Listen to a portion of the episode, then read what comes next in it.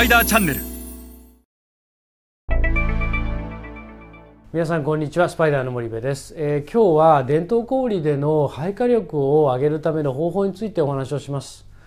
えー、この番組でも再三アジア新興国市場は伝統小売が重要であるというお話をしてきました。えー、近代小売も当然重要ながらそれと同じ以上に伝統小売が重要になってくると、えー、なぜならば圧倒的に伝統小売の数が多いからですと国によって数十万数百万点存在する伝統小売をいかに攻略するかが現地でのマーケットシェアを決めるし売り上げを決めるとそのためこの伝統小売をどうやって攻略するかというのが消費財メーカーにとっては最大の課題であるというのがアジア新興国市場の市場そのものです。で今日はその伝統小売の配下率をどうやって高めていけばいいのかその方法について一緒に学んでいきましょう。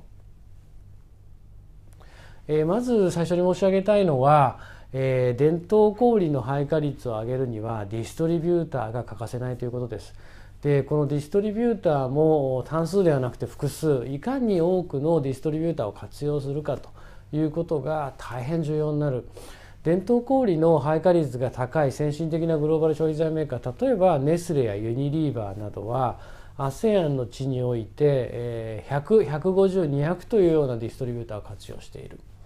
日本の消費財メーカーでも比較的うまくいっているような会社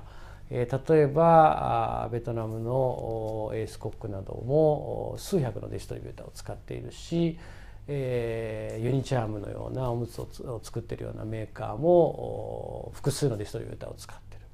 えベトナムのロートもそうですし、え ASEAN では非常に成功を収めているヤクルトや味の素もそう。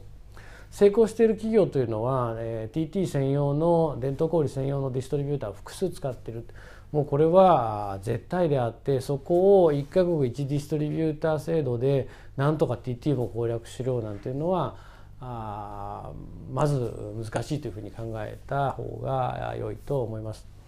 で複数のディストリビューターを使っていく中でやっぱりそのディストリビューターの組織体制とマネージメント体制その結果が配下力であるということを理解しないといけない、どこまで介在できるかなんですよねメーカーが。ただ使えばいいっていう話ではなくて日本の多くの消費財メーカーは複数使うと管理が大変だから大きいところ1個に任せてあとお願いっていう話なんですけどもまあ基本的に頭の中は自分たちが作る人売る売るのはあなたたちということでやってるからあ基本あんまり売ることに対しては開催したくないと。でもその結果売れないというのが現状でいかに介在をするか売ることに介在をしていくかで全てを分かった上でディストリビューターに任すのと何にも分からないからお願いしますのじゃ得られる結果は全く違うと。そういう意味ではディストリビューターの活動にどれだけ介在できるか。で彼らがどういう組織体制で、えー、皆さんの商品を配下をしようとしているのかということをやっぱ把握しないといけない。どういう人間が統括部長をやっていてどういうレベルの人間が何人エリアマネージャーとして存在をしていてえー、どういう担当エリア分けになっていてそこには何社のサブディストリビューターが存在しているのかそしてその先はどこに配下されているのかということをやっぱり理解をしないといけない。でまあどのような体制でですねこれが。